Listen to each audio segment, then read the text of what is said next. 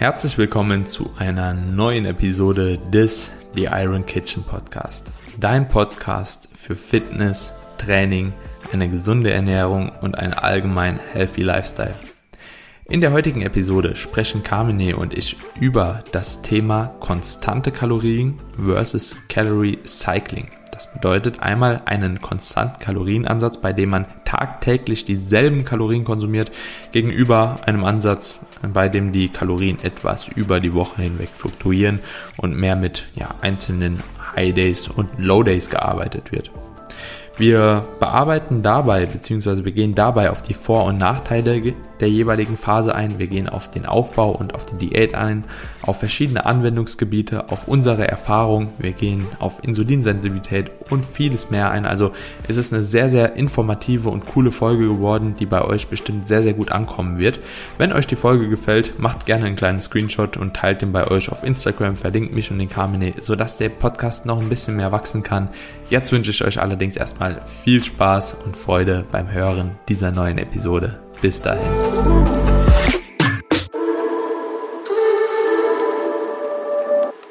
Willkommen zu einer neuen Episode des The Iron Kitchen Podcast. Heute mit einem ganz besonderen Ernährungsthema für euch und zwar konstante Kalorien gegenüber eines Calorie Cycling Ansatz. Das bedeutet eines ja, fluktuierenden Ansatz.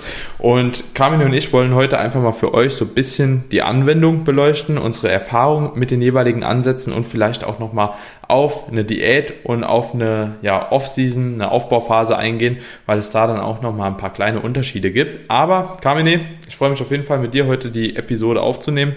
Drittes Mal, dass wir jetzt hier den Versuch starten. Vorher war so ein bisschen der Geist AFK, away from Keyboard.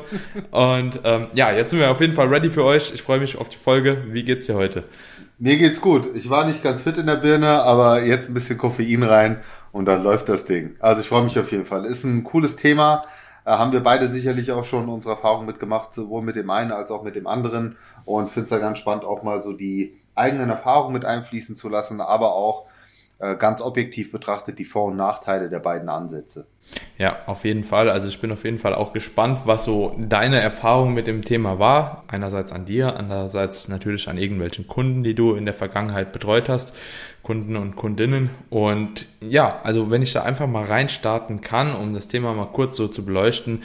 Wir haben natürlich verschiedene Möglichkeiten, unsere Kalorien irgendwo zu konsumieren. Jetzt einerseits gibt es so den Ansatz, dass man halt eben sagt, okay, wir konsumieren jeden Tag dieselben Kalorien, also eine selbe Kalorienmenge mit denselben Makronährstoffen. Oder wir gehen hin und konsumieren halt eben ja, Kalorien etwas fluktuierender, beispielsweise abhängig der Trainingstage oder halt eben abhängig von unter der Woche und am Wochenende oder mit gecycelten Refeed-Tagen und vieles mehr. Also da gibt's ganz, ganz verschiedene Ansätze und wir möchten heute einfach mal so ein bisschen darauf eingehen, wieso die Unterschiede sind, ob es überhaupt Sinn macht, Kalorien jeden Tag gleich zu konsumieren, beziehungsweise diese auch zu cyclen und warum das Ganze auch so ist. Und Carmine, wie machst du es aktuell? Aktuell mache ich es tatsächlich so, dass ich mehr oder weniger auf ein konstantes Kalorienziel komme. Aber ich track ja aktuell auch nicht wirklich Kalorien, sondern ernähre mich ja schon seit längerem ähm, bewusst intuitiv. Äh, mhm. Und von dem her kann ich jetzt gar nicht sagen, ob ich plus minus jeden Tag auf das gleiche Kalorienziel komme, aber es wird so ungefähr in der Range sein. Also es ist definitiv keine so große Schwankung drinne, dass ich jetzt von einem klassischen Calorie Cycling sprechen könnte in dem Sinne. Mhm, okay. Ja, ich denke sowieso, dass das im Aufbau auch Sinn macht, irgendwo irgendwann seinen Ansatz so ein bisschen zu, hast du gut gesagt, bewusst intuitiv zu legen und nicht unbedingt nur intuitiv. Da gibt's ja auch dann nochmal ein paar Unterschiede. Aber ja, auf jeden Fall sehr, sehr spannend. Und ich bin auch mittlerweile eigentlich so aufgestellt seit Jahren, dass ich mehr oder minder so versuche, das gleiche Kalorienziel zu erreichen, außer im Laufe der Diät. Also da ist bei mir auch nochmal so eine kleine Ausnahme. Und du kannst ja gerne mal auch erklären, warum du dich jetzt dazu entschieden hast, vielleicht insbesondere im Kalorienüberschuss beziehungsweise auf Erhaltungskalorien so dieselben Kalorien tagtäglich zu konsumieren und keinen ja, Cycling-Ansatz zu verfahren. Also für mich ist es ganz einfach eine eine, eine praktische Lösung. Also ja. ich muss mir nicht großartig Gedanken darüber machen, an manchen Tagen mehr oder weniger zu essen, sondern ähm, habe mittlerweile meine Routinen. Ich habe so meine Basismahlzeiten, die ich immer wieder einbaue, wo ich dann einfach weiß, wo ich am Ende des Tages plus minus lande, wenn ich eben diese Mahlzeiten konsumiere. Und deswegen mhm. ist das für mich eine ganz einfache Lösung, um meine Ernährung eben so zu gestalten, wie ich sie am liebsten gestalte. Zumal man ja auch sagen muss, für den Zuhörer, der jetzt vielleicht noch nicht so tief in der Thematik drin ist, letzten Endes sprechen wir über eine Wochenbilanz. Du hast ja schon gesagt, im Grunde genommen ähm, gibt es mehrere Möglichkeiten, wie wir damit haushalten können. Und ähm, es macht ja erstmal keinen Unterschied für die Zunahme, für die Abnahme oder für das Gewicht halten, ob wir jetzt bei einem Wochenziel von 14.000 Kalorien, sprich 2.000 Kalorien täglich, diese entweder so verteilen, dass wir siebenmal 2.000 Kalorien essen oder eben an fünf Tagen 1.600 und an den restlichen ähm, zwei Tagen eben dann, ja, das Ganze so auffüllen, dass wir am Ende trotzdem auf 14.000 am Ende der Woche landen. Es geht ja dann eher mhm. darum, wie, wie gut vereinbar mit dem Alltag ist das, mit den Präferenzen und so weiter und so fort. Und wie gesagt, für mich ist das einfach der, der, der, praktischste Ansatz, äh, mit dem ich gut lebe, mit dem ich meinen Alltag gut strukturieren und ähm, mich auch so gut gesättigt durch den Tag futtern kann. Hm. Ja, ich denke auch, dass es wirklich einfach eine gewisse Leichtigkeit mit sich bringt, insbesondere auch dahingehend, dass man nicht jeden Tag irgendwie evaluieren muss, wie es ganz viele Leute machen, wie viel Bewegung habe ich tatsächlich, wie viel ja, Kalorien habe ich eventuell im Training verbrannt und so weiter und so fort. Es gibt ja sehr, sehr viele Leute, die sich da auch nach einem Fitness-Tracker richten und dann schauen, okay, wie viel Kalorien hat jetzt mein Fitness-Tracker ausgespuckt? Und da haben wir ja auch schon mal drüber gesprochen, das ist halt eben auch mehr oder minder nicht genau und dementsprechend ja, kann man sich da auch einfach so ein bisschen psychisch entbinden, wenn man sagt, okay, ich habe halt diesen Kalorienverbrauch auf die Woche gesehen und ja, dann teile ich das einfach so auf die einzelnen Tage auf. Das Ganze hat ja auch so ein bisschen was, du hast eben angesprochen, die Wochenbilanz, ja, also dass es in der Wochenbilanz einfach stimmen muss, so ein bisschen was mit Anabolismus und Katabolismus zu tun. Und kannst du das eventuell einfach mal erklären, wieso das so ist, so grob, warum quasi Kalorien im Wochendurchschnitt passen müssen und nicht zwischen einzelnen Tagen? Warum das halt eben eigentlich egal ist. Ja gut, im, im Grunde genommen äh, für den Anabolismus ist ja erstmal die Proteinzufuhr relevant. So, das muss man ja mhm. ganz klar sagen. Und das ist ja auch schon mal etwas, worüber wir uns dann auch noch sicherlich unterhalten können, wenn wir Calorie Cycling machen, welche Kalorien wir denn eigentlich sinnvollerweise cyclen sollten. Also gerade im Sinne von Makronährstoffen, denn wir sollten ja versuchen, trotzdem unseren Proteinbedarf über sieben Tage relativ konstant zu halten. Das, was wir cyclen, was wir verändern, das ist ja im Grunde genommen die Kohlenhydrat- und die Fettzufuhr, dass wir die eben höher oder niedriger halten und auch untereinander natürlich entsprechend verteilen können. Und wenn wir uns das Ganze jetzt mal aus Sicht des Anabolismus anschauen, also ähm, aus, auch aus Sicht des Muskelaufbaus oder auch aus Sicht des Muskelschutzes, wenn wir in der Diät sind, ähm, sofern wir genug Protein konsumieren über diese sieben Tage, ähm, ist es erstmal nicht so wirklich relevant, ob wir dann mehr oder weniger Kalorien konsumiert haben. Am Ende des Tages ist äh, Protein eben der Makronährstoff, der in dem Kontext am relevantesten, am wichtigsten ist. Mhm, ja, genau. Und es ist halt eben so, dass ihr ja jeden Tag auch irgendwo so anabole und katabole Prozesse halt eben habt. Also es ist ein ständiger Auf- und Abbau und das Ganze läuft über den ganzen Tag hinweg und über mehrere Tage auch wieder und so weiter und so fort. Und es ist halt eben auch bewiesen, äh, da gibt es ja auch gewisse Daten dazu, dass wir einfach Kalorien auch so ein bisschen shiften können, ohne Probleme, ohne dass wir Gedanken äh, darüber oder uns darüber Gedanken machen müssen, dass dahingehend jetzt irgendwo ein negativer Effekt auftritt und ihr irgendwie, wenn ihr dann einen Tag vier 400 Kalorien mehr isst oder so, dann auch dementsprechend mehr zunimmt. Das ist so nicht. Allerdings muss man halt eben sagen, das Ganze sollte sich trotzdem auch ein bisschen die Waage halten. Also, ich meine, Eric Helms hat beispielsweise in seinen äh, Nutrition and Strength Pyramid Nutrition Pyramid heißt es, glaube ich, ja, ähm, hat er geschrieben, 20% Shiften ist irgendwo in Ordnung, ja, aber man sollte das Ganze halt eben auch nicht übertreiben, weil man natürlich dann irgendwann auch in einen so hohen Überschuss kommt, insbesondere im äh, Kalorienüberschuss. Da wollte ich auch nochmal drauf eingehen, dass man natürlich dann auch tatsächlich extrem viele Kalorien irgendwo konsumieren kann und dementsprechend auch in einen sehr, sehr hohen Überschuss kommt und wahrscheinlich dann halt eben auch eine größere Tendenz dazu ist, äh, diesen Überschuss ähm, in Fett umzuwandeln. Also diese überschüssige Energie, die man da irgendwo konsumiert.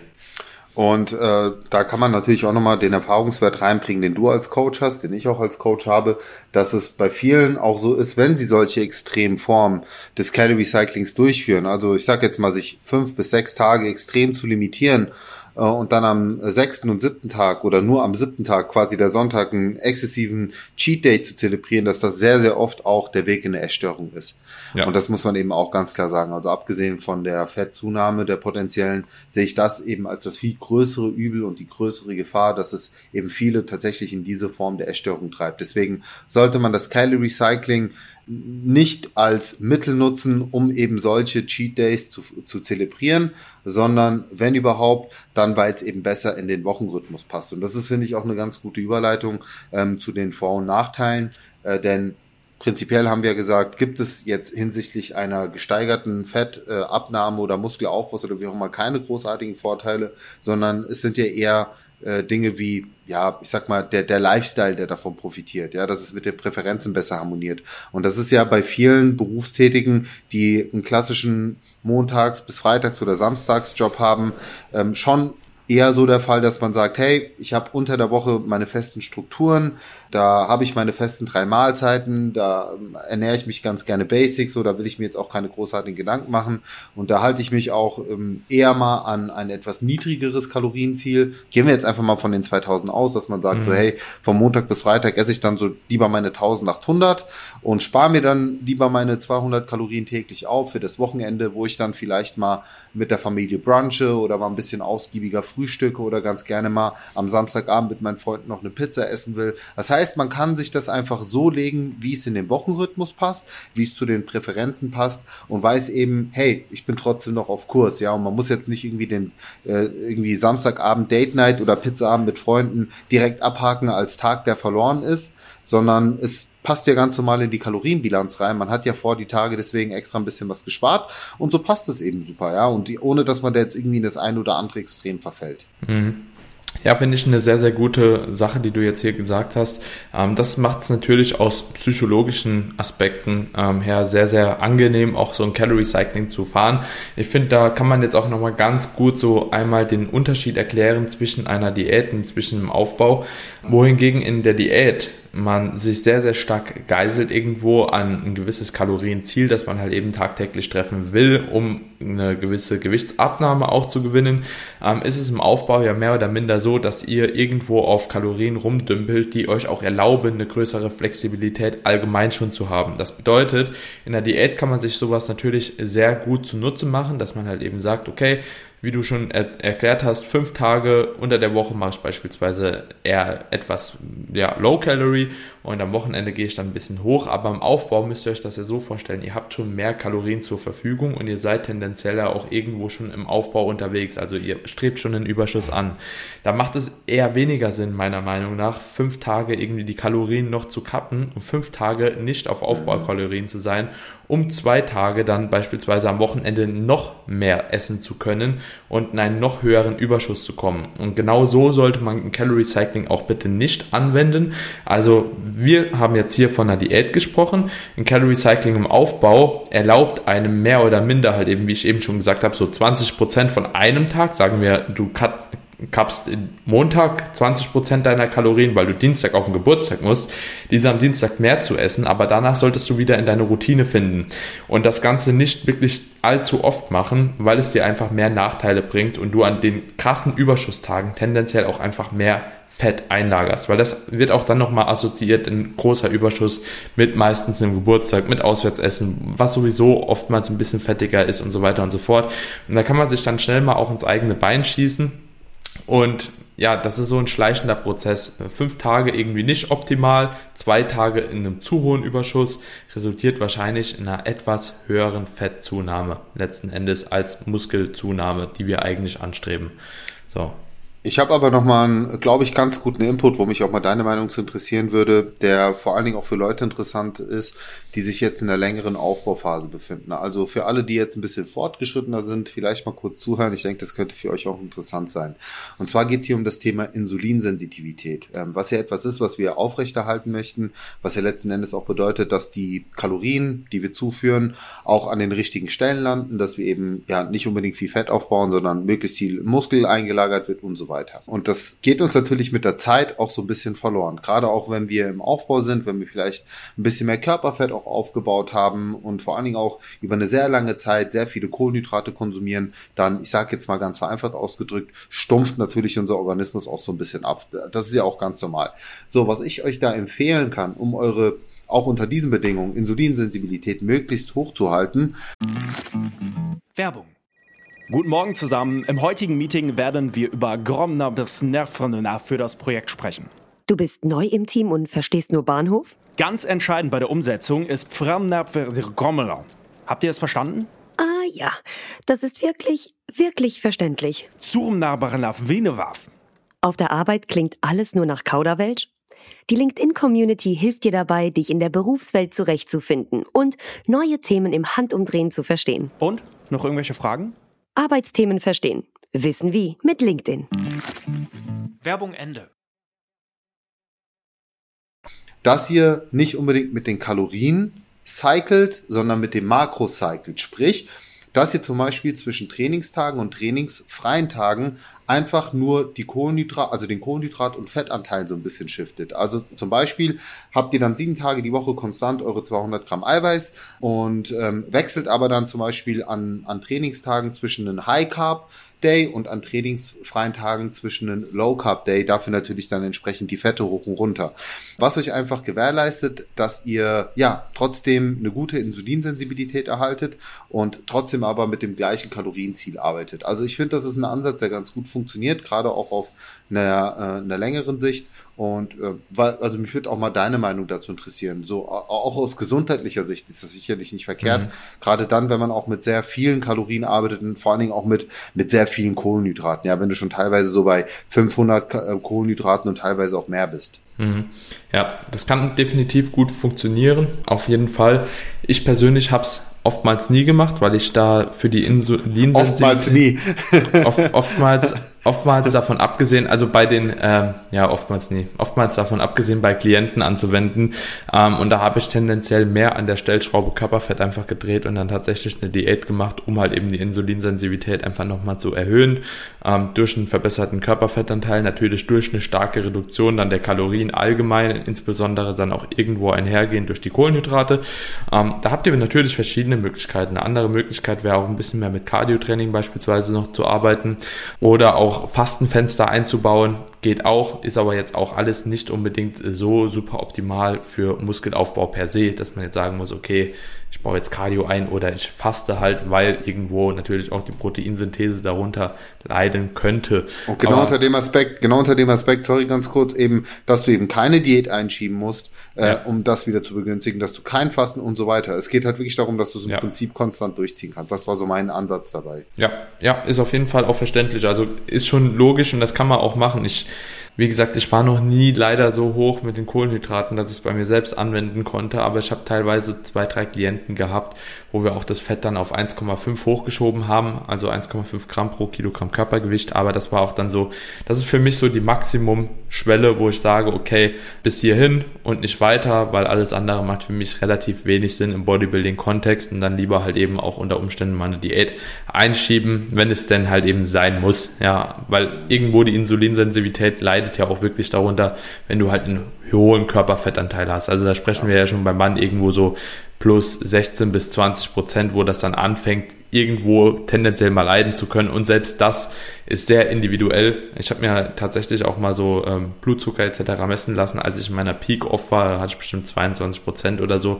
Und auch da war noch alles in Butter. Also es kommt sehr, sehr stark auf die Aktivität allgemein an, die ihr im Alltag habt. Es kommt sehr, sehr stark auf eure, euer Training an und natürlich auch irgendwo korrelierend, wo eure Homöostase ist. Also wann Leptin, Krelin so in Einklang sind, wann äh, Testosteron irgendwo auf einem guten Milieu ist, Schilddrüsenhormone. Und wenn das alles in Einklang ist und dann hat, hat man meistens auch kein Problem dabei. Bisschen anders wenn man halt eben so IFBB-Bros oder so sieht, ja, also so professionelle Bodybuilder, die müssen dann natürlich ein bisschen mehr nochmal drauf achten, weil die zum einen mehr essen, zum anderen arbeiten viele mit Insulin und so weiter. Also das ist dann nochmal eine, eine andere Nummer. Aber ja, kommen wir nochmal zurück zu unserem äh, ursprünglichen Thema und zwar, was sind deiner Meinung nach Nachteile für ein Calorie Cycling Schema?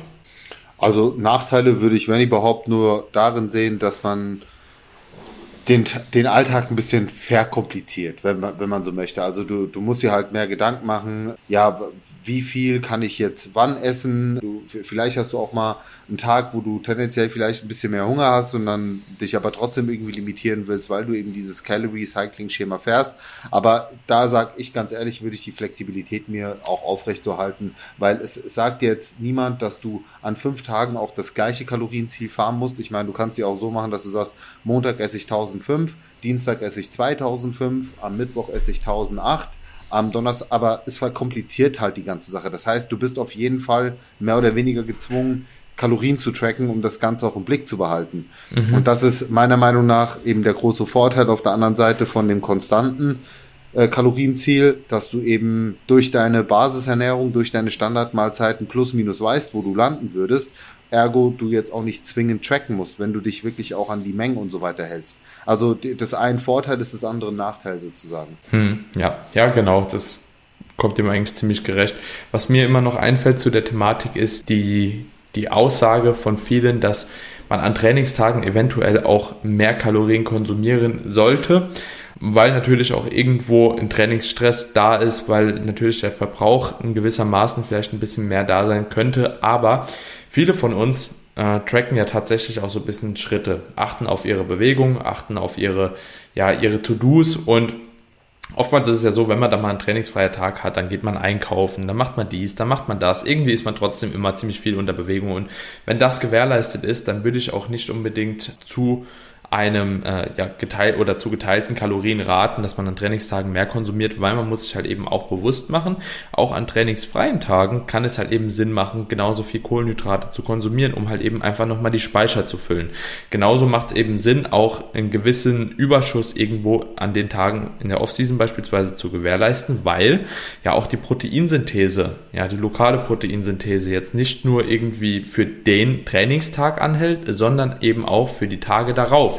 Und auch um die Proteinsynthese irgendwo dann zu maximieren, indem man in einem Kalorienüberschuss ist, macht es auch schon Sinn, eigentlich an den anderen Tagen genauso mit den Kalorien hoch zu bleiben wie an Trainingstagen. Ne? Wie gesagt, ein bisschen kann man da shiften, das macht auch nichts aus, weil man hat ja auch den Verbrauch vom Training, gar kein Problem, aber das zu stark ausarten zu lassen, indem man an einem Tag irgendwie 700, 800 Kalorien mehr isst wie an dem anderen, da sehe ich absolut keinen Sinn drin und das ist tatsächlich eine Sache, die mir oftmals begegnet und wo ich auch oft in Instagram Fragen zu bekomme, ob das sinnig ist. Und ähm, ja, hier hat man dann mal meine Antwort darauf. Also siehst du gleich, oder? Sehe ich genauso wie du. Also hm. im Prinzip hast du alle wichtigen Punkte genannt. Ja, also die. Okay, ja. Man, äh, wie wir es auch schon bei den Deloads gesagt haben, so Trainingspause gehört zur Progression dazu. Genauso gehören auch die trainingsfreien Tage zur Progression dazu und sind wichtig, weil in der Regeneration findet halt Wachstum statt und die Anpassungsprozesse. Und warum sollte man dann an den Tagen den Körper limitieren und, ne, und die Nährstoffe kappen, wo sie doch genauso wichtig sind? Zumal man ja auch nicht vergessen darf, so die meisten, die hier zuhören, sind wahrscheinlich auch irgendwo ähm, beim Kraftsport zu Hause so, und jetzt lass uns mal ehrlich sein. Bei einer Stunde Krafttraining verbrauchst du jetzt auch nicht so die Menge an Kalorien, dass du jetzt irgendwie einen großen Unterschied machen könntest zwischen, ey, ich esse jetzt mal 500 Kalorien mehr als an trainingsfreien Tagen. Das muss man ja auch ja. mal ganz realistisch sagen. Ja. Hast du zufällig, jetzt werden bestimmt äh, ganz viele Fragen kommen, weil du es jetzt angesprochen hast, wie viel Kalorien verbrennt man denn ungefähr im Krafttraining? Kannst du einfach mal so zwei Beispiele nennen? Pi mal also, Daumen. Ich, also ich schätze so zwischen 300 bis 400 Kalorien maximal. Und dann auch schon bei einem sehr intensiven Training. Und ich würde auch sagen, schon bei einem gut ausgewachsenen, mus muskulösen Mann. Bei einer Frau wird es wahrscheinlich sogar noch weniger sein. Mhm. Und man muss halt eben jetzt da sein, äh, auch nochmal der Need spielt hier nochmal eine Rolle. Also wenn ihr beispielsweise wie sagt der Brosep immer, so ein Brosep-Walk macht, äh, während im Training so schön äh, Schritte sammeln geht während der Übung. Äh, das kann man dann natürlich irgendwo nochmal on top rechnen, aber wirklich so das einzelne Krafttraining an sich, das verbraucht halt eben nicht so krass viele Kalorien. Ja, Was also würdest wenn euer, du sagen? Pro, pro ja, Stunde? tatsächlich auch so. Okay, äh, ja. ja. also pro, pro, Stunde auf keinen Fall mehr wie 300 bis 400 Kalorien. Ja, also bei uns, bei einer Frau noch deutlich weniger. Ja. Und wie gesagt, je nachdem, wie viele Schritte man währenddessen macht, also ich laufe immer einen halben Marathon, ich mache meine 6K safe in meinem Keller voll. Ähm, da, da, kommt natürlich noch mal ein bisschen mehr dann rum, aber ansonsten hätte ich halt auch gar keine Bewegung. Also dementsprechend, ja, ich denke, so in dem Dreh wird es wird, schon sein. Ähm, als Frau natürlich deutlich weniger. Ja, und das muss man dann halt eben beachten und auf keinen Fall auf eine Uhr hören, die euch irgendwie 1800, ich hatte auf meiner Uhr hatte ich schon 2200 Kalorien für ein Training. So. Okay, das hatte ich jetzt noch nicht, aber äh, spannend, weil genau das werde ich auch morgen in meiner Insta-Story thematisieren. Ja. Äh, Im Zusammenhang mit der Frage, sollte ich die Kalorien, die ich beim Training verbrauche, wieder über das Essen reinholen. Das wird morgen, genau morgen wird das Thema der Insta-Story. Hab dazu auch mir ein paar Studien durchgelesen, wo Fitness-Tracker analysiert wurden, auch äh, wirklich aktuelle Fitness-Tracker, die Apple Watch, Fitbits äh, wurden getestet und äh, ich will hier noch nicht sagen, was da für Prozentzahlen rauskamen, was für Abweichungen rauskamen, die man, wenn man das wirklich mal mit einem Rechenbeispiel versieht, ganz eindeutig zeigen, warum viele eben nicht abnehmen, wenn sie sich daran halten. Ja, weil ja. das so weit weg ist von realistischen Zahlen. Also habe ich schon ganz oft gesagt, wir tragen im Prinzip nur einen teuren Schrittzähler am Handgelenk. Für mich ist das ein reines Motivationstool, aber alles aus Sicht des Kalorienverbrauchs, selbst äh, auch so dieses ganze Schlaftracken ist auch mit Daten äh, mehr als äh, belegt. Das ist, das ist für die Katz, kannst du in die Tonne kloppen. Das mhm. sind, die, die Werte kannst du überhaupt nicht, kannst du überhaupt nicht äh, mit einbeziehen. So, ist einfach so. Ja. Sieht ja, schön aus. Sieht schön aus, das trifft eigentlich ziemlich gut. Ähm, lädst du das in, deiner, äh, in deinen Highlights hoch? Ich weiß noch nicht, ob ich es als Highlight speichern werde, aber äh, ich gehe davon aus, dass die Resonanz gut sein wird und wenn die Resonanz gut ist, dann ist das für mich immer das Signal, das in den Highlights zu speichern. Okay, ja, weil äh, je nachdem, so Könnt können die. Leute da vielleicht vorbeischauen. Und Oder wir machen da eine Episode draus. Warten wir mal ab, mal gucken, was die Leute auch dazu sagen. Wir sind Oder immer, wir machen. Wir sind ja immer ja. offen für Feedbacks. Also wir, wir machen ja hier auch die Episoden und die, letzten Endes die ganzen Themen, die wir behandeln. Das passiert ja nur aufgrund der Feedbacks. Ja, also ich meine, mhm. gerade auch Deloads wurde oft gewünscht, also haben wir eine Deload-Folge gemacht. Die Frage wurde sehr häufig bei uns in den DMs gestellt, also haben wir daraus eine Folge gemacht. Und genauso ja. handhaben wir das ja. Also es ist ja auch hier für die Leute, nicht für uns. Das ist ja kein Ego-Trip, den wir fahren, sondern wir wollen den Leuten ja Mehrwert bieten. Mhm. Ja, auf alle Fälle. Ähm, genau. Kamine, ich glaube aber, sonst haben wir das Thema auch ganz gut beleuchtet. Ich hätte vielleicht noch eine Sache zu den Calorie Cycling in der Diät. Ähm, man darf ja auch mal die Datenlage so ein bisschen mit einbeziehen und nicht nur anekdotisch hier gewisse Dinge äußern. In Calorie Cycling kann euch laut gewisser Daten auch ein paar Vorteile bringen, was so Metabolismus anbelangt. Ähm, einfach aus, aufgrund der Tatsache, dass ein Calorie Cycling ja quasi ein Schema ist, wo man so Multi-Day Refeeds einbauen kann in die Woche. Ja, zwar in dem Kaloriendefizit mit eingeplant, aber das sind ja Tage, die mehr oder minder auf Erhaltungskalorien abzielen.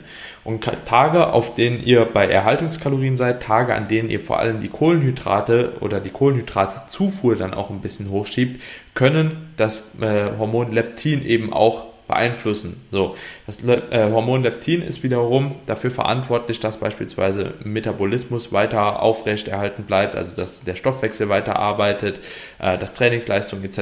beeinflusst wird dahingehend auch und so weiter und so fort. Also das hat dann nochmal verschiedene Funktionen. Es gibt Daten, die zeigen oder die beobachtet haben, dass ein Calorie Cycling sich dahingehend positiv äh, auswirkt. Einerseits beispielsweise auf die Erhaltung von Lean Body Mass, was in der Diät halt immer sehr, sehr cool ist.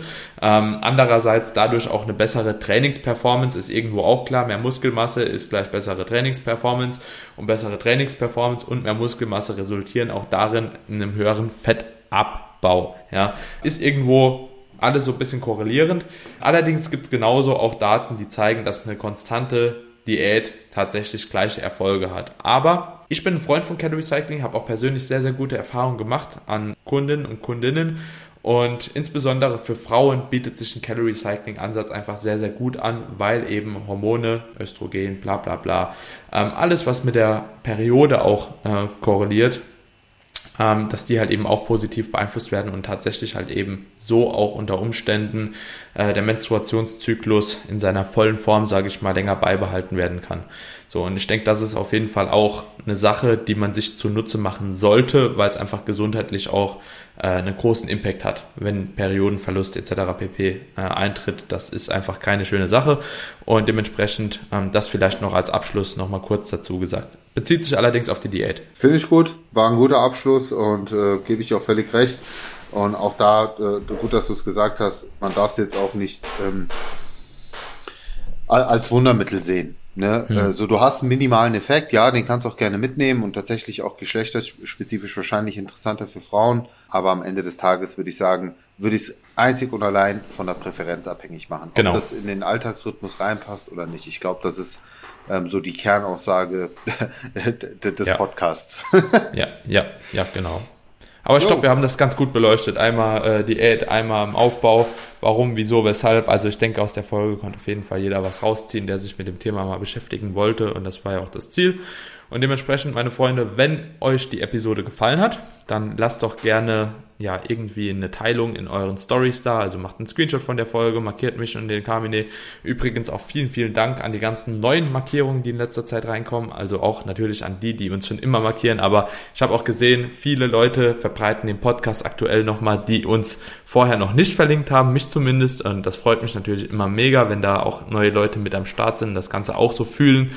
Und wenn ihr dem Podcast anderweitig helfen wollt, dann lasst gerne eine kleine Bewertung bei Apple Podcast da. Das geht super schnell. Ihr müsst einfach nur auf den Podcast gehen bei Apple. Ihr braucht nur ein Apple-Gerät. Ihr müsst nicht mal den Podcast da hören. Sucht einfach die Iron Kitchen Podcast scrollt ein bisschen runter, sobald die Folgen vorbei sind, ist unten so, eine, so ein kleines Abteil, ähm, da steht dann Bewertung, dann könnt ihr einfach einmal auf 5 Sterne drücken, vielleicht zwei, drei Sätze da lassen und wir würden uns natürlich mega darüber freuen. Ist wenig Arbeit und gibt uns auf jeden Fall sehr viel.